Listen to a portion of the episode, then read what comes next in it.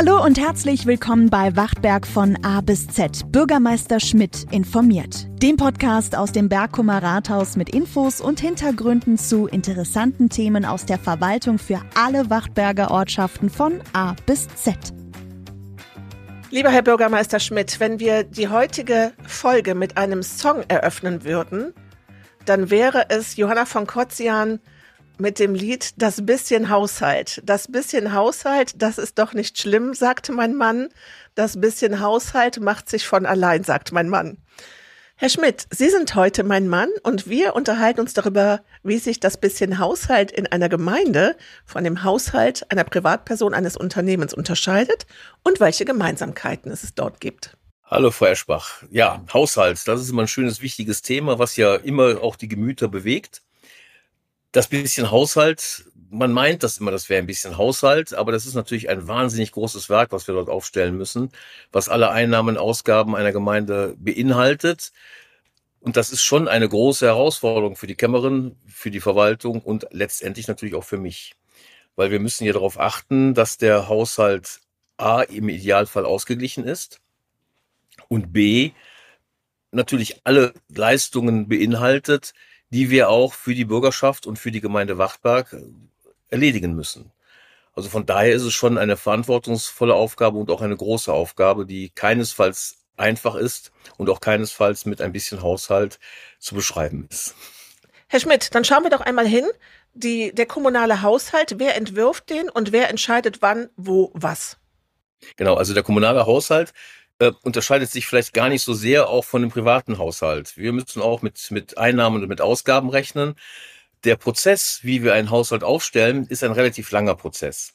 Also wir fangen eigentlich schon im Frühjahr an, die Fachbereiche, also die einzelnen Ämter, die ja die Haushaltsmittel näher bewirtschaften müssen, zu fragen, was steht an, was muss gemacht werden, wie viel Geld braucht ihr. Das nennt man dann die sogenannten Mittelanmeldungen, die dann in der Kämmerei gesammelt werden.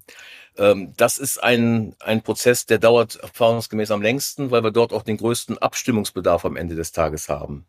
Und wenn alles dann von den Fachbereichen geliefert wurde, dann führen wir sogenannte Budgetgespräche. Das findet dann auf Dezernatsebene statt.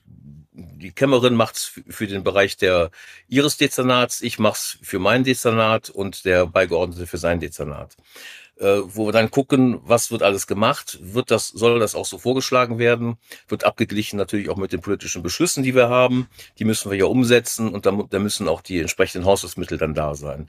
So, und das ist so der erste Schritt, um einfach mal die Haushaltsmittel, um, um so einen Kassensturz zu machen eigentlich, um zu gucken, so wird alles aufgeschrieben, zusammenaddiert und dann stellt man in aller Regel fest, das, was wir einnehmen, ist zu wenig und das, was wir ausgeben wollen, ist zu viel. So, und deswegen sind dann die Budgetgespräche nötig. Mhm. Und wenn wir jetzt uns mal diese Einnahmequellen anschauen, also wo kommt denn überhaupt das Geld einer Gemeinde her? Also wir haben natürlich zuvorderst Steuereinnahmen. So, das sind zum Beispiel Gewerbesteuer, Grundsteuer B, Grundsteuer A. Das sind so die, die sogenannten Realsteuern, also das, was wirklich in der Gemeinde erhoben wird. Wir haben aber auch einen Anteil an der Einkommensteuer, einen Anteil an der Umsatzsteuer und natürlich Zuweisungen und Zuwendungen entweder allgemeiner Art, wobei wir da als Wachtberg immer recht schlecht wegkommen bei den allgemeinen Zuweisungen und bei den Zuwendungen ist anders bezogen. Jetzt gab es ja bei der Gewerbesteuer und bei der Grundsteuer Erhöhungen, Hebesatzerhöhungen in 2022. Das ist wahrscheinlich nicht so gut angekommen, wie man sich denken kann. Nee, das kommt auch tatsächlich bei mir nicht gut an. Äh, das ist das, was ich am ungernsten mache. Ist zwar ein Unwort, aber das macht mir natürlich überhaupt keinen Spaß. Ähm, aber es ist einfach so, dass wir sehr, sehr viele Pflichtaufgaben und vertragliche Aufgaben zu erledigen haben. Aufgaben, die uns das Land aufgibt, die wir zu tun haben. Als Beispiel sei es nur genannt Wohngeld oder die Flüchtlingssituation, und diese, diese Reihe kann man beliebig fortsetzen, wo wir vom Land Aufgaben bekommen. Schönes Beispiel Digitalpakt Schulen. Äh, da bekommen wir von der, vom Land Geld, um Laptops und um äh, Tablets für die Kinder zu kaufen. Aber jetzt müssen wir den, den Schulsupport, also diese, diesen, die Pflege der Geräte, das müssen wir jetzt übernehmen. So, und das kostet uns auch mal schnell 100.000 Euro. Die wir natürlich auch irgendwo aufbringen müssen. Genauso wie die Erneuerung von Wegen, Straßen, Plätzen, für äh, energetische Sanierungen, Lüftungsanlagen in, in, in Schulgebäuden und, und, und. Also auch das kann man beliebig fortsetzen. Das alles kostet sehr viel Geld. Wir, auch wir als Gemeinden unterliegen einer Teuerung. Und dann ist halt irgendwann nach ein paar Jahren nicht mehr genug Geld in der Einnahme, um all diese Wünsche und die Sachen, die auch die, die Pflichtaufgaben zu erledigen.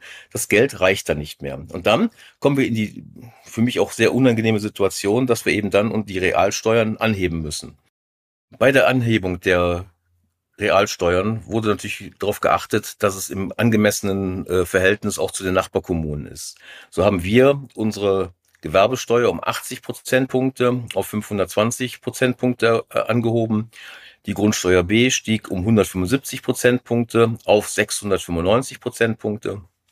Und die Grundsteuer A, das ist das für landwirtschaftlich genutzte Flächen, stieg um 95 Prozentpunkte auf 380 Prozentpunkte. Ich weiß natürlich, dass eine Steuererhöhung die Bürgerschaft immer hart trifft. Wie gesagt, mir macht das auch keinen Spaß. Aber so wie wir sie gefasst haben, äh, ist sie im Verhältnis zu den umliegenden Gemeinden in ähnlicher Höhe. Aber wir haben auch versucht, beziehungsweise wir streben an, dass wir bis 2025 keine weiteren Steuererhöhungen einplanen. Das haben wir jetzt auch in dem jetzigen Haushalt, der jetzt kommt, auch nicht getan, sondern erst ab 2026 haben wir für den Fall, dass sich die Ausgabesituation weiter verschlechtert, weil wir mehr Ausgaben bekommen oder mehr Aufgaben bekommen und mehr Leistungen ab, abrufen müssen, Dafür haben wir eine kleine Steuererhöhung eingeplant. Ob die so kommt, wird der zukünftige Haushalt bringen. Aber hier sind wir auf alle Fälle in einem Rahmen, der im Vergleich zu den anderen im, in einem ähnlich hohen Rahmen ist. Und wir erhöhen jetzt die nächsten zwei Jahre auf alle Fälle nicht mehr, die nächsten drei Jahre sogar. Ist so ist es in der Planung. Und wenn wir jetzt davon ausgehen, dass eben ja diese Einnahmequellen nicht beliebig fortzuführen sind, dann ist es für eine Gemeinde wie Bachberg wichtig, dass sie neue Bürger bekommen und auch neue Gewerbegebiete, weil das sind letzten Endes dann ja auch die Hebel, die dann nicht nur die eigentliche Steuer, sondern eben auch die Anzahl der Steuerzahler erhöhen können. Ne? Erstens das, das ist natürlich immer das können wir natürlich nicht beliebig fortführen. Äh, neue Einwohner, weil da müssten wir auch entsprechende Baugebiete haben. Aber das gehört natürlich zu einer Gemeindeentwicklung zwangsläufig dazu, dass wir Wohnbauentwicklung haben, damit wir Zuzüge haben und natürlich auch Gewerbeflächen für, uns, für sowohl unsere Gewerbeunternehmen, die sich möglicherweise vergrößern oder verändern wollen, aber auch natürlich für Neuzuzüge von mhm. Unternehmen. Das ist einfach am Ende brauchen wir das. Mhm. Aber ist natürlich auch Einwohner sind natürlich auch wichtig für den Anteil an der Einkommensteuer. Denn wir sind hier als Wachtberg eine, eine einkommensstarke Gemeinde. So, aber wenn wir natürlich mehr Einwohner bekommen, die auch erwerbstätig sind, erhöht sich auch der Anteil an der Einkommensteuer und am Ende natürlich auch der äh, Anteil an der Umsatzsteuer das sind schon solche Stellgrößen, die wir dann äh, haben und wo wir natürlich auch mehr Einnahmen generieren können. Ja, man muss natürlich auch sagen, mehr Einnahmen heißt auch mehr Ausgaben, weil entsprechend auch mehr Kinder, mehr Schulen, mehr Straßen, also mehr Infrastruktur ist natürlich auch vorhanden. Aber was passiert ja. denn jetzt eigentlich? Also Sie haben das ja gerade gesagt, es ist immer zu wenig Geld da. Kann eine Kommune einen Kredit aufnehmen und wenn ja, wo? Ja, da sind wir auch wie die, wie die privaten Haushalte. Auch wir können Kredite aufnehmen, sowohl bei den üblichen Banken, die die Bürgerschaft auch kennt. Aber es gibt natürlich auch äh, Kreditanstalt für Wiederaufbau. Äh, da nehmen wir natürlich einiges an Krediten auf. Äh, was wir immer machen, damit wir auch eben sicher sind, ist immer langfristige Kredite aufnehmen, die wir allerdings auch nur für Investitionen aufnehmen können. Also nicht für Konsum, wie zum Beispiel ein Bürger kann auch einen Konsumkredit nehmen für ein Auto oder für eine Wohnungseinrichtung. Das können wir nicht, sondern wir können nur für Investitionen, also wenn wir Baumaßnahmen haben, äh, irgendwelche welche äh, Sanierungsmaßnahmen, die eben investiv sind, dafür können wir Kredite aufnehmen. Und dann haben wir ja sowohl als Privatperson als auch als Unternehmen und Sie auch als Kommune äh, nicht erst in den Corona-Zeiten gelernt, dass Fördermittel auch ein beliebtes äh, Mittel für Zahlungsflüsse sind. Jetzt ist das bei Kommunen ja mit Sicherheit auch eine sehr komplizierte Geschichte, Fördermittel zu bekommen, Förderanträge zu stellen. Und wo ist bei Ihnen im Rathaus dieses Wissen dazu gebündelt? Also das Wissen ist natürlich in den Fachbereichen gebündelt, weil wir natürlich auch immer sehr aufmerksam die Förderprogramme uns angucken. Und wenn wir eine Maßnahme planen, egal welche es ist, gucken wir natürlich immer in die einzelnen Förderrichtlinien, gibt es da was, was wir nutzen können, damit unsere Kosten sinken. Wobei diese Förderungen auch so ein kleines zweischneidiges Schwert sind. Wir bekommen oftmals Förderungen, da steht dann im, im Fördermittelbescheid 90 Prozent der anerkennungsfähigen Kosten. So, dann denkt man ja, super, irgendwas kostet 100.000 Euro, 90.000 kriegen wir. Das ist aber weitaus nicht so, sondern diese anrechenbaren Kosten sind oft ganz andere als die, die wir ausgegeben haben. Sondern wenn wir 100.000 Euro ausgeben und von diesen 100.000 sind nur 50.000 anrechenbar, weil die eben andere Sachen, die nötig sind und wo uns Gesetze dazu verpflichten, diese zu machen, die aber nicht förderfähig sind, dann bekommen wir eben keine 90.000, sondern nur 45.000. So, und das ist dann schon ein kleiner Unterschied, der dann auch oft äh, erklärt werden muss. Aber das ist eben das Problem bei diesen Fördermitteln. Und die Fördermittel sind halt häufig immer nur auf ein Jahr oder auf eine einzige Maßnahme begrenzt. Wenn Folgekosten damit einhergehen, als Beispiel, wir bauen eine Sportanlage, die Unterhaltung, ist dann unser Problem. Das bedeutet, wir haben eine schöne Sportanlage, die muss aber unterhalten werden und mit dieser, diesen Unterhaltungskosten sind wir alleine. Oder schönes Beispiel ist äh, auch wieder Digitalisierung der Schulen. Äh, Digitalpakt. Es werden die, die Gerätschaften werden vom Land gefördert. Also bekommen wir Fördergelder, auch zu einer hohen Förderquote. Wenn diese Geräte aber nach drei oder vier Jahren vielleicht ausgetauscht werden müssen, weil sie veraltet sind, weil sie kaputt sind oder was auch immer, dann ist die Gemeinde dran und wir müssen dann die Ersatzbeschaffungen nach heutigem Stand machen. Genauso wie den Support. Das sind Sachen, dann ist manchmal das geschenkte Geld zu teuer. Ja, und ich finde das auch wichtig, das auch mal zu erläutern, weil gerade was ihr bei der Schule angesprochen habt, da ist mein Eindruck, dass oftmals so der schwarze Peter äh, für einen Innovationsstau, Sanierungsstau auch so hin und her geschoben wird, dass gesagt wird, ja, das ist Aufgabe des Landes, die Länder sagen, die Kommunen rufen nicht ab. Also da geht's ja auch so hin und her. Und deswegen ist das auch jetzt mal interessant zu hören, wie das alles zusammenhängt. So, jetzt kann es passieren, ich bin als Privatperson zahlungsunfähig oder als Unternehmer und kann die Kredite nicht zurückzahlen, kann meine Rechnungen nicht bezahlen. Kann das einer Kommune auch passieren? Also wir können zwar relativ pleite werden, wenn wir irgendwann kein Eigenkapital mehr haben, ähm, aber wir werden niemals zahlungsunfähig, weil natürlich die Bürgerschaft und der Steuerzahler mit seiner kompletten Kraft hinter der Kommune steht. Also wir, zahlungsunfähig können wir nicht werden, wir können nicht insolvent werden. Wir können aber schon relativ verarmen. Das geht schon, dass wir kein Geld mehr haben. Dann werden wir aber eine sogenannte Stärkungspaktgemeinde. Das bedeutet, alles, was wir ausgeben und wenn wir einen Kugelschreiber kaufen oder einen Bleistift, dann müssen wir das von der Aufsichtsbehörde genehmigen lassen. Und das ist dann eine Situation, die ist dann sehr, sehr unangenehm, weil da sind wir eigentlich an der, an der Grenze, wo wir nicht mehr wirklich handlungsfähig sind. Ähm, und auch die Politik hat da nicht mehr viel Handlungsspielraum. So sind, wir jetzt weder in einem Haushaltssicherungskonzept sind und auch keine Stärkungspaktkommune, hat natürlich auch die Politik äh, weitgehende Handlungsmöglichkeiten, den kommunalen Haushalt und die Aufgaben und die Investitionen zu steuern. Und das ist ja durchaus auch etwas, was man im vermeintlich reichen Rhein-Sieg-Kreis äh, erlebt. Also diese Situation eines Haushaltssicherungskonzeptes ist nichts Ungewöhnliches. Das ist relativ häufig mhm. äh, und das kann er noch relativ schnell ereilen. Ich sag mal als Beispiel, was so ein bisschen als Damoklesschwert über allen Kommunen auch des Rhein-Sieg-Kreises schwebt, ist natürlich die erwartete ähm, Tarifsteigerung im öffentlichen Dienst. Da wissen wir ja nicht, was uns erwartet. Die Forderungen liegen auf dem Tisch, das Angebot liegt auch auf dem Tisch. Aber das kann natürlich schon einen kommunalen Haushalt schon in Schieflage bringen.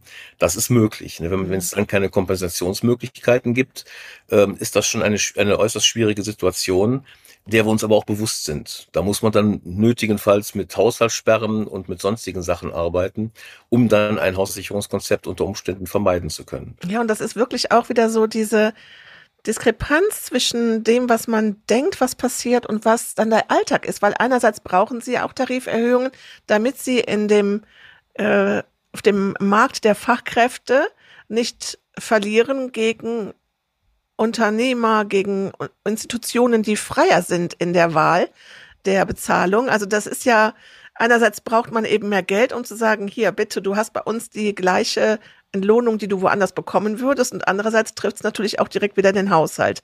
Also da, da sprechen, da sprechen so ein ja. schönes Thema an, Frau Erspach. Das ist tatsächlich mit dem Fachkräftemangel ist ein großes Problem, unter dem wir als Kommune natürlich auch leiden. Zum einen werben wir uns innerhalb der, Kom der kommunalen Familie eigentlich die, die, die Mitarbeiter gegenseitig ab. Ähm, wenn da irgendeiner ist, der näher dran wohnt, äh, irgendwo eine halbe Stelle mehr bekommt, Stundenerhöhung bekommt oder was auch immer, manchmal sind es ja wirklich nur Kleinigkeiten oder das Aufgabengebiet, von, von dem der Mitarbeiter schon lange geträumt hat, angeboten bekommt, dann verlässt er seine, seine, seine Kommune und geht woanders hin. So, das Gleiche passiert dann, dass wir von anderen Kommunen abwerben.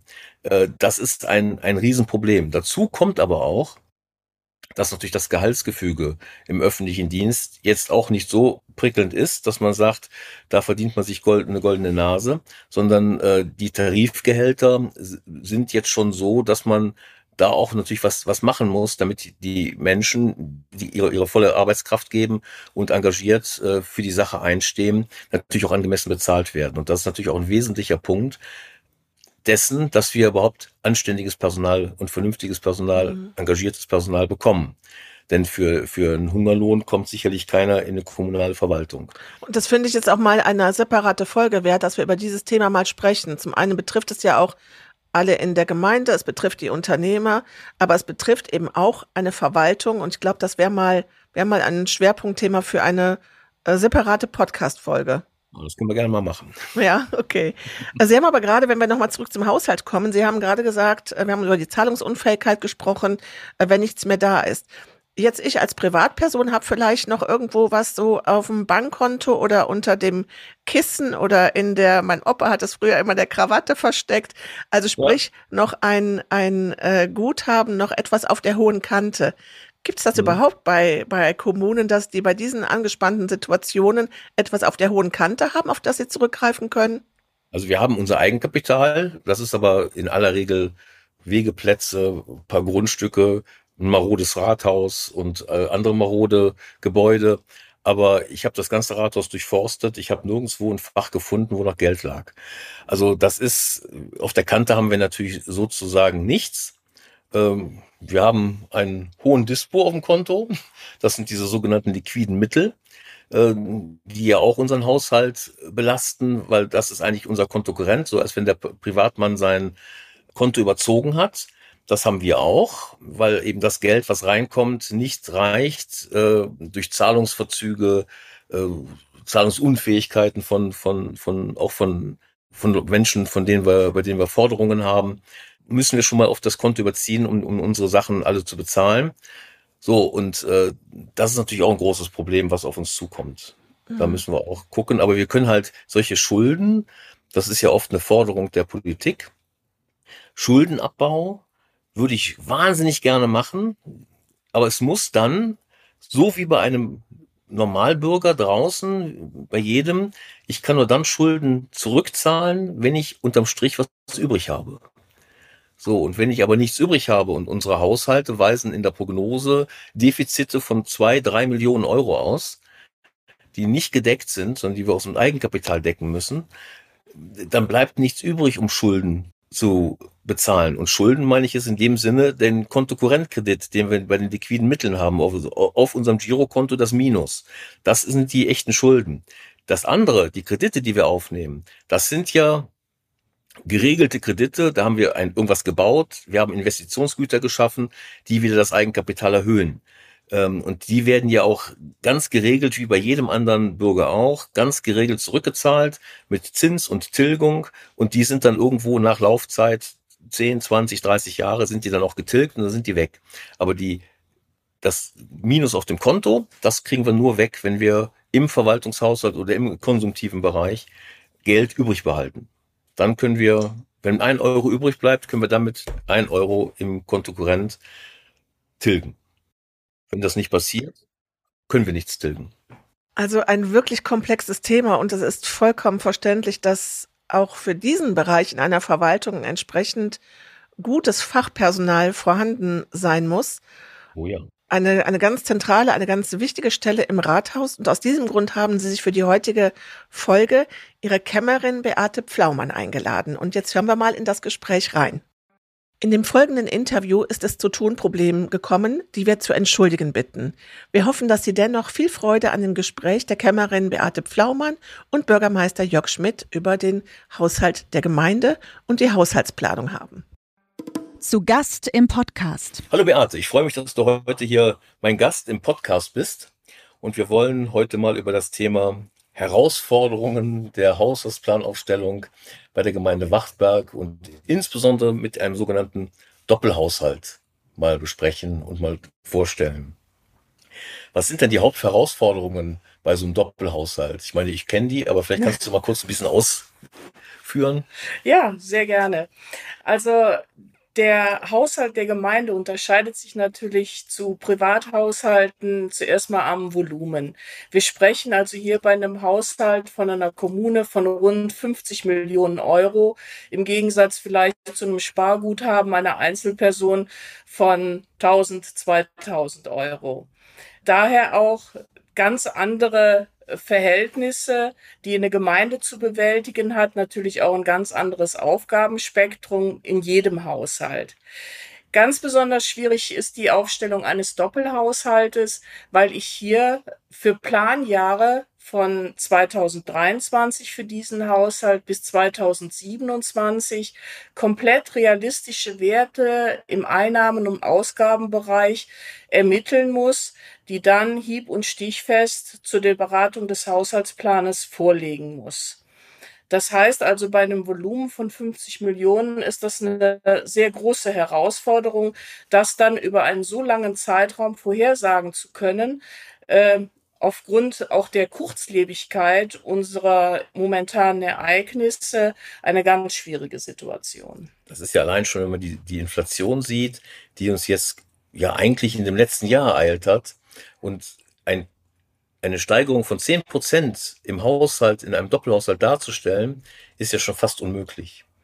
Das, das ist absolut richtig. Äh, ein, ein Riesenproblem. Hinzu kommen natürlich dann Ereignisse, die wir überhaupt nicht beeinflussen können, äh, wie zum Beispiel eine Corona-Krise, wie der Ukraine-Krieg, der natürlich auch bei uns in unseren Haushalten entsprechende Auswirkungen hat und ganz schwierig ist, das dann noch darzustellen und die Mehraufwendungen dann auch entsprechend im Haushaltsplan darzustellen. Genau, also auch die, die Hochwasserkrise an der A oder hier Rheinbach-Meckenheim, auch die hat ja dazu geführt, dass Handwerker nicht mehr so verfügbar sind und die Preise für die Handwerker ganz erheblich gestiegen sind und die Verfügbarkeit auch. Ne? Richtig. Das ist für einen Privathaushalt vielleicht dann mal 10.000, 20.000 Euro, aber bei den Volumina für unsere Investitionen kann das dann durchaus mal eine Preissteigerung von 100 oder 200.000 Euro ausmachen. Und das sind schon auch für uns, auch bei einem Volumen von 50 Millionen, natürlich dicke Blöcke, die wir da stemmen müssen. Richtig. Genau. Wo ich gerade von Blöcken spreche. Was sind denn die drei größten Ausgabeblöcke, die wir so in unserem Haushalt haben und die uns so am meisten Sorgen bereiten? Ja, also ich sag mal, die, die wichtigsten Aufgaben, die eine Kommune eigentlich wahrzunehmen hat, das ist der Bereich Schulen, Kinder- und, und Jugendbereich äh, und natürlich dann die, die restliche Infrastruktur an Straßen, Hallenbädern, Turnhallen und so weiter. Äh, und es ist wirklich so, dass von diesen 50 Millionen äh, rund drei Millionen an Schulen fließen, äh, rund fünf Millionen in den Bereich äh, Kitas und rund fünf Millionen in die übrige Infrastruktur. Bei den Schulen und Kitas, da fällt mir ein, ein Kostenblock. Man könnte ja sagen, oder sagen wir so, man, man könnte ja sagen, dass die, die Schulen, Kitas ja da sind. Was soll denn das noch großartig kosten? Aber das sind natürlich Investitionen, die wir in energetische Sanierungen packen. Die Schulen haben alle ein gewisses Alter. Die müssen saniert werden. Da müssen Reparaturen, auch manchmal grundlegende Reparaturen gemacht werden. Und wir werden natürlich damit konfrontiert, dass äh, die OGS-Plätze eingerichtet werden müssen an den Schulen. Das kommt auf, ab 26 auf uns zu. Das müssen wir jetzt auch einpreisen, damit wir dann bis 26 die Plätze alle zur Verfügung haben. Also es, es ist nicht nur das, äh, was die Investitionskosten angeht, äh, wo wir natürlich wie alle unseren Nachbarkommunen äh, das Problem haben. Wir wurden 1969 gegründet. Alle unsere Schulen und Kitas sind danach errichtet worden für unsere Gemeinden oder für, für die Gemeinden der, der übrigen ähm, oder des, des übrigen Rhein-Sieg-Kreises. Und das bedeutet, dass wir jetzt gerade seit 2020 in der Situation sind, die Gebäude sind 50, 60 Jahre alt und müssen gerade jetzt neu renoviert werden, investiert werden äh, und dann dementsprechend die, die Unterhaltungsstaus, die wir gebildet haben in den letzten Jahren, gerade jetzt durch hohe Investitionskosten entsprechend hergerichtet werden. Neben den Erfordernissen, die das Land uns aufoktroyiert, äh, OGS-Plätze, Anspruch auf Kindergartenplatz und so weiter zu realisieren und uns da leider ein wenig im Stich lässt, was die Zuwendungen mhm. für diese Gesetzgebung eigentlich mit, mit sich bringen sollten. Ja, das ist allgemein so leider, dass das Land häufig irgendwas anfinanziert, aber dann nicht zu Ende finanziert. Dass da einiges bei uns übrig bleibt. Was natürlich sinnvoll ist und wofür wir natürlich auch von profitieren, ist, wenn wir eine Schule oder ein öffentliches Gebäude äh, energetisch sanieren. Dann sparen wir auch unterm Strich Energiekosten. Und das ist natürlich wiederum ein positiver Effekt, der unsere laufenden Kosten etwas, etwas äh, niedrig hält. Aber meistens, so wie es jetzt im Augenblick ist, werden diese Einsparungen dann durch die Energiepreissteigerungen aufgefangen. Das ist absolut so, Und dann ist es leider wieder so, dass wir davon nichts haben, aber zumindest müssen wir da nicht mehr bezahlen. Das ist schon mal der große Vorteil. Infrastruktur, da höre ich natürlich auch häufig, unsere Wege und Straßen sind alle so schlecht. Also wir haben im Gemeindegebiet ungefähr 600 Kilometer Straßenwege zu kontrollieren und zu unterhalten.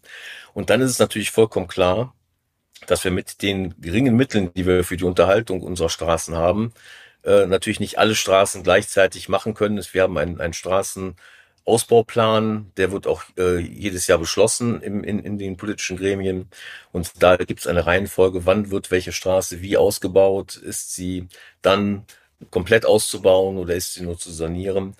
Äh, aber da, wie gesagt, haben wir nicht so viel Mittel zur Verfügung und deswegen ist das immer ein längerer Prozess. Wir machen jedes Jahr etliche Straßen neu ähm, sei es mit, mit Verschleißdecken, äh, Erneuerungen und, und, und, damit die wieder ein bisschen besser aussehen. Aber das ist eben auch eine große, große Aufgabe, die, die wir dort stemmen müssen, mit den verhältnismäßig wenig Mitteln, die wir da zur Verfügung haben. Gut. Vielleicht zu den wenig zur Verfügung stehenden Mitteln äh, so, so ein kleiner Anhaltspunkt von den 50 Millionen Haushaltsvolumen, die wir haben, äh, stehen uns allein 20 Millionen nicht zur Verfügung, weil die unmittelbar weitergeleitet werden zu Transferaufwendungen ja. an den Rhein-Sieg-Kreis äh, und halt für Kosten der Flüchtlingsunterbringung.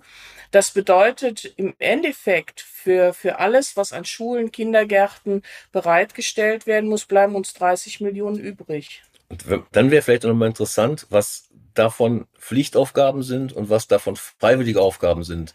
Ich glaube, wenn wir die freiwilligen Aufgaben, wo man sagt, warum macht die Gemeinde da überhaupt irgendwas? Ich glaube, da kommen wir noch nicht äh, auf einen nennenswerten Betrag. Ne? Nein, äh, ist, ist verschwindend gering, was noch übrig bleibt. Ja, aber damit machen wir eben auch so schöne Sachen wie Kulturwochen oder, oder auch sonstige Veranstaltungen, äh, die auch nötig sind. Unterhaltung der, der Dorfsäle, damit, äh, das sind alles freiwillige Sachen. Aber eigentlich sind sie nicht freiwillig, weil sie dann doch für die Dorfgemeinschaft und für die Gemeinde Wachberg schon sehr wichtige Sachen sind, die auch erhalten bleiben sollten. Also in den freiwilligen Aufgaben stecken so gut wie keine Einsparungen, selbst wenn wir sie alle dran geben würden, könnten wir damit den Haushalt nicht retten. Das ist absolut richtig. Das ist auch mittlerweile gutachterlich so bestätigt worden. Genau. Also da ist nichts zu holen. Äh, alles das, was wir machen, müssen wir machen. Sind wir entweder gesetzlich oder vertraglich dazu verpflichtet. Ja, das ist einfach so der, das Los eines kommunalen Haushalts. Jetzt die Frage, wenn wir uns was wünschen könnten, Beate, was wir nicht, meistens ja nicht können. Mhm. Also mal von, von Land, Bund und Bezirksregierung, äh, was würden wir uns denn, denn wünschen, damit das zukünftig vielleicht für uns ein bisschen leichter wird. Meine Wünsche sind ja immer, immer erlaubt und auch immer möglich. Äh, also ich würde mir auf jeden Fall vom Gesetzgeber wünschen, dass die Gesetze, die vom Land erlassen werden oder auch vom Bund uns äh, ereilen, äh, entsprechend auch mit Finanzmitteln ausgestattet wären, ja. damit wir diese Gesetze auch entsprechend erfüllen können und uns nicht alleine äh, damit lässt und äh, im Endeffekt dann sagen müssen, für diese Bereiche müssen wir unsere Steuern erhöhen.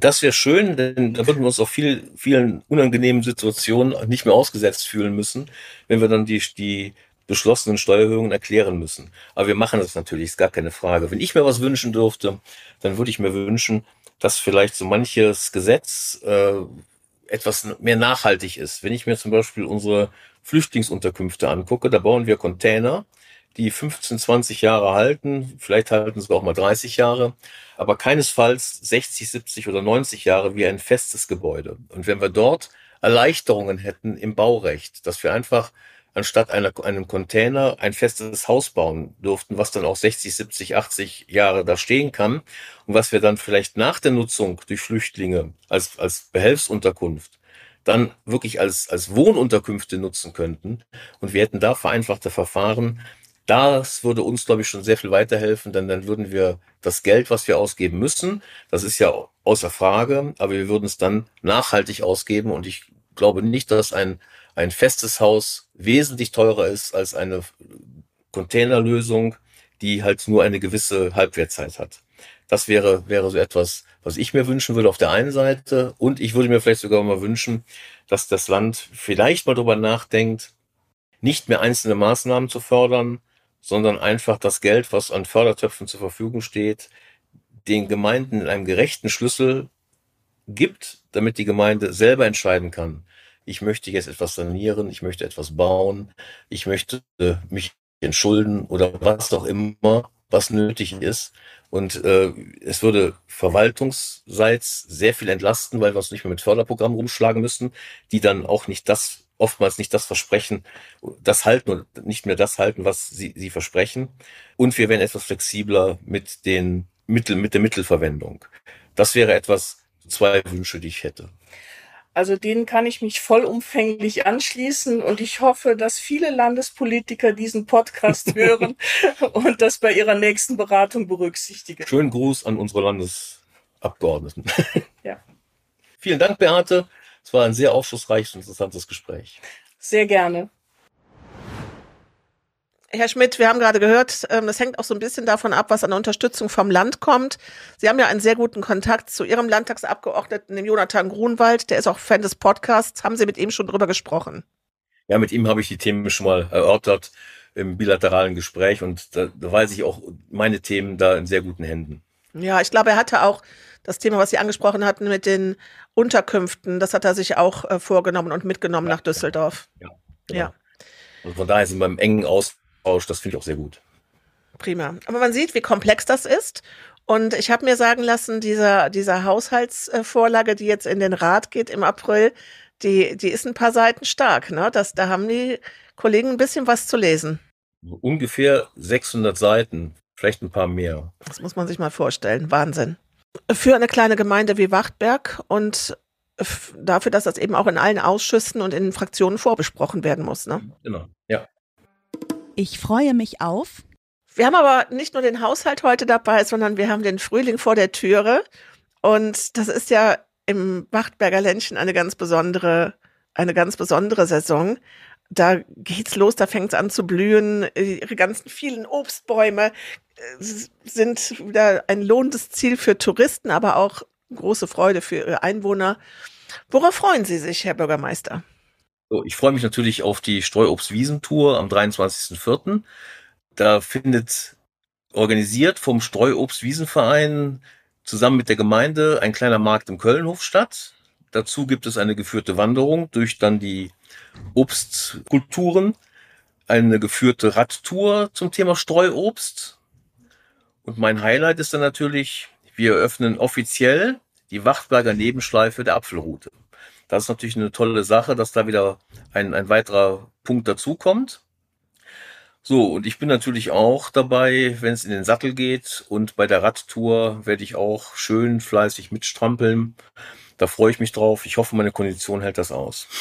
Also dann werde ich mich mit meinem E-Bike auch mal auf die andere Seite begeben und den äh, mit Unterstützung den Berg hochradeln, denn diese diese geführten Touren, die finde ich ganz besonders im Frühling und Sommer immer sehr schön. Es ist sehr informativ und meistens gibt es ja auch irgendwo dann diese schönen Verkostungsstände, die zu den Touren dazugehören.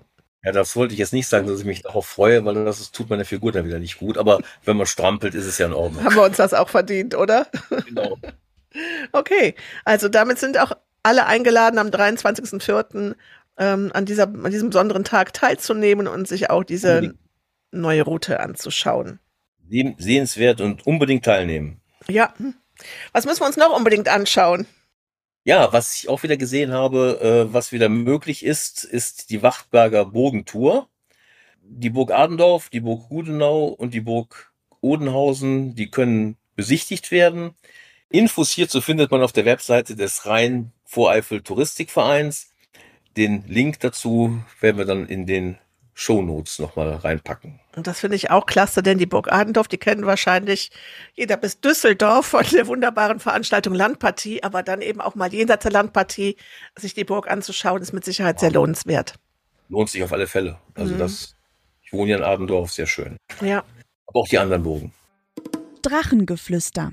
Herr Schmidt, wir haben in einer Podcast-Folge darüber gesprochen, dass die Autos auf den Feldern stören es stört aber noch etwas anderes. Also diese Felder äh, von den Obstbauern, von den Landwirten, die äh, dienen ja einer Kultur und die dienen ja der Produktion von Lebensmitteln.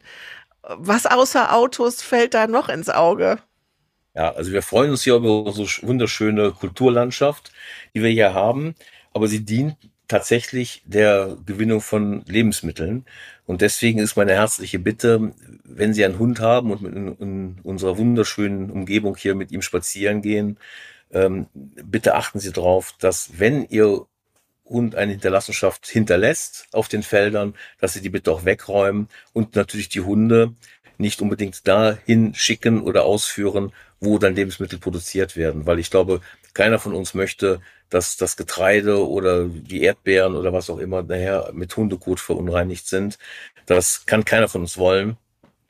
Und äh, diese kleinen Tütchen, wo der Hundekot rein kann, wir haben auch relativ viele Mülleimer aufgestellt, können sicherlich noch mehr sein, aber ein paar hundert Meter weiter findet man den nächsten Mülleimer, wo man das dann entsorgen kann. Äh, bitte nicht in den Wald schmeißen, die Tütchen, und bitte nicht auf die Felder schmeißen, weil das ist dann schon etwas, was äh, auch dann, wenn es, auch wenn es nur Tierfutter ist, ähm, so ein Rundballen auf der Wiese kann dann unheimlich schnell unbrauchbar werden und das ist dann natürlich auch für den für den Landwirt ein großer Verlust. Und es ist auch nicht schön also das Gefühl. Wir sel ich habe selber auch einen Hund und wir haben den so weit im Griff dass der nicht über die Felder läuft und ähm, das geht ja das ist ja auch immer die Frage genau also natürlich äh, hat jeder Hundebesitzer auch Spaß daran, dass der Hund auch mal freilaufen kann, aber das muss man dann eben ganz genau schauen, wo macht das Sinn, wo macht das Spaß und es gibt, es gibt ja die Hunde, die einen hören ne, und die anderen folgen auch noch. Ne? Das ist die Ideal, Idealvorstellung. Ne? Das ist wohl wahr. Und auch folgt. Dann geht eigentlich nichts schief. Da kann man den Hund auch frei, also nach meiner Meinung kann man ihn auch mal frei rumlaufen lassen. Wenn er dann folgt und auch abrufbar ist, dann ist das schon äh, alles machbar. Und bitte bedenken Sie auch, wenn der Hund frei läuft, dass er bitte nicht auf die Felder und Wiesen geht, weil A ist es natürlich keine öffentliche Fläche. Diese Fläche gehört jemandem, äh, einem, einem Landwirt, der dort Futtermittel anbaut oder Lebensmittel erzeugt. Und deswegen bitte ich darum, dass die Hunde nicht auf diese Felder gehen, weil äh, das führt dann auch zu Unmut bei den Landwirten. Mhm. Herr Schmidt, ich habe noch ein Thema, was nicht so schön ist, äh, worüber wir sprechen müssen. Und zwar gibt es eine Forsa-Analyse, eine Forsa-Umfrage zum Thema der Vertrauen, das Vertrauen der Bürger in die Kommunalpolitik. Ähm, das wird regelmäßig abgefragt. Also nicht nur, wie ist das Vertrauen in, in den Bund und in, den La in, in die Landespolitik, sondern eben auch, wie, wie schaut's vor Ort aus? Vertrauen in die Bürgermeister, in die Gemeindevertretung, Stadtverwaltungen. Und äh, Tja, die Zahlen sind nicht so schön. Sie haben sie wahrscheinlich auch gesehen. Ja, ich habe sie gesehen und sie beunruhigen mich natürlich auch, ähm, weil eigentlich sind die Kommunen ja die unmittelbare Vertretung für die Bürgerschaft, also wo sie auch intensiv Einfluss nehmen können, wo sie ihre, ihre Anliegen vortragen können. So, und ich finde, das ist sehr wichtig, mit den Bürgern in Kontakt zu kommen. Ich versuche das auch zum Beispiel mit, mit, dem, mit diesem Podcast hier, dass wir da informieren, äh, dass die Bürger weitestgehend informiert sind. Ich mache Bürgermeister vor Ort, ich habe Bürgersprechstunden äh, und so weiter. Und ich weiß auch, dass viele Ratsmitglieder natürlich jederzeit auch für die ähm, Bürger ansprechbar sind und die Anliegen aufnehmen. Wir haben hier in Wachtberg Ortsausschüsse. Das bedeutet kleine kommunale äh, Ausschüsse äh, in den einzelnen Ortschaften, die sich um wirklich um die Belange in den Ortschaften kümmern. So, dass wir hier eigentlich für Wachtberg, würde ich mal sagen, sind wir relativ nah, versuchen wir am Bürger zu sein. Natürlich wäre es immer sinnvoller und schöner auch, wenn man alle Bürger erreicht. Das ist aber wahrscheinlich zu hoch gegriffen. Aber die Zahlen, also ich habe jetzt hier zum Beispiel ähm, Vertrauen in die Bürgermeister von 58 Prozent 2020 auf nur noch 44 Prozent in 2023. Ähnlich sieht's aus mit der Gemeindevertretung, mit den Gemeindeverwaltungen. Ähm, diesem Trend muss man natürlich ent, ent, entgegenwirken, ähm, weil wir sind hier für die Bürger als Bürgermeister, als Gemeindeverwaltung, als Gemeindevertretung. Und ähm, das sollte eigentlich, eigentlich die Hauptprämisse sein. Wenn da diese, diese, dieser Vertrauen sinkt, bin ich der Meinung, müssen wir noch nacharbeiten. Müssen wir noch nacharbeiten. Man kann jetzt sagen, ähm, es ist mit Sicherheit ein, ein Gesamttrend. Ja, das ist ja auch auf Bundesebene zu sehen, da ist es noch schlimmer.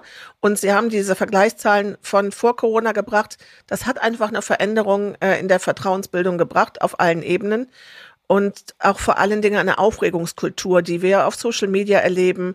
Äh, ja. Dieses schnelle Schimpfen, auch die, sagt das äh, mal so frei, die Blaulichtpresse, die natürlich auch immer auf diese Klicks dann auch ist.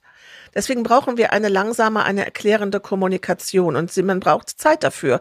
Die Zeit, die Sie sich nehmen müssen, die sich die Gemeindevertreter nehmen, um Politik zu erklären und auch um Entscheidungen zu erklären. Ne?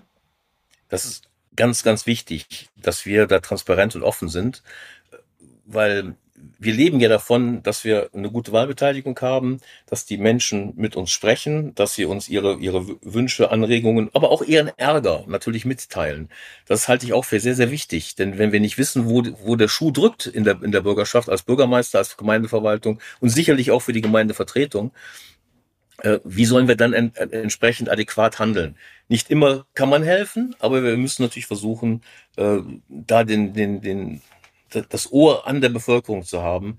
Äh, und nur so kann es funktionieren. Also da ist ein Prozess, den muss man versuchen umzukehren. Aber es ist, Sie haben da vollkommen recht. Natürlich ist Social Media ist ein, ein Punkt, wo man leichte Kost an Informationen bekommt, wo aber niemand weiß, ob sie stimmen.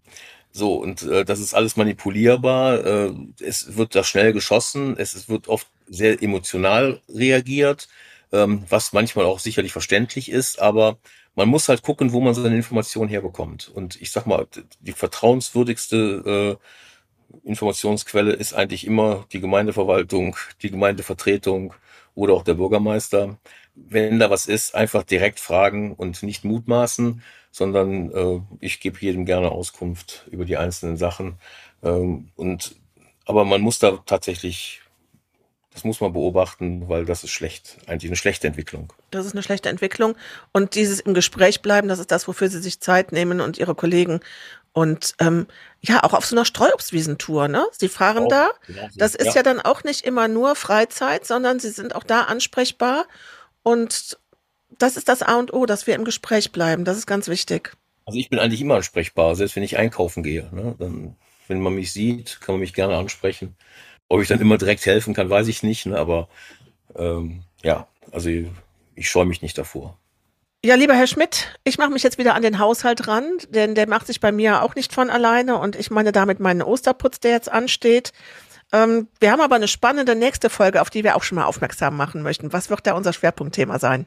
Genau, das nächste Schwerpunktthema wird der Rathausneubau sein, der ja schon sicherlich in aller Munde ist. Äh, wir planen dort noch eine Bürgerinformationsveranstaltung, aber wir in dem nächsten Podcast kann ich schon mal gerne über die, die Möglichkeiten und über nähere Informationen zu einem möglichen Rathausneubau schon mal berichten. Das ist sicherlich eine spannende Angelegenheit. Und damit das keiner verpasst, empfehlen wir den Podcast zu abonnieren. Und da auch nochmal der Hinweis, wenn man den zum Beispiel bei Spotify hört, dann kann man von den aktuellen Folgen, die einem angezeigt werden, auch nochmal auf die eigentliche Sendung gehen. Und wenn man dann auf der Sendung Wachtberg von A bis Z ist, dort gibt es dann den Knopf, den man virtuell digital drücken kann zur zum Abonnement des Podcasts. Dann bekommt man es automatisch eingespielt und verpasst eben auch diese spannende nächste Aufgabe, Ausgabe nicht. Genau, Frau Eschbach, super. Ich freue mich auf die nächste Folge mit Ihnen. Ja, ich freue mich auch. Dankeschön, Frau Eschbach. Das war Wachtberg von A bis Z Bürgermeister Schmidt informiert. Wenn Ihnen der Podcast gefallen hat, abonnieren Sie uns gerne auf einer der Podcast-Plattformen. Sie bekommen dann automatisch die neuen Folgen auf Ihr Handy. Wenn Sie Kritik, Lob oder einfach nur eine Anregung für den Podcast haben, schreiben Sie uns gerne unter podcast.wachtberg.de.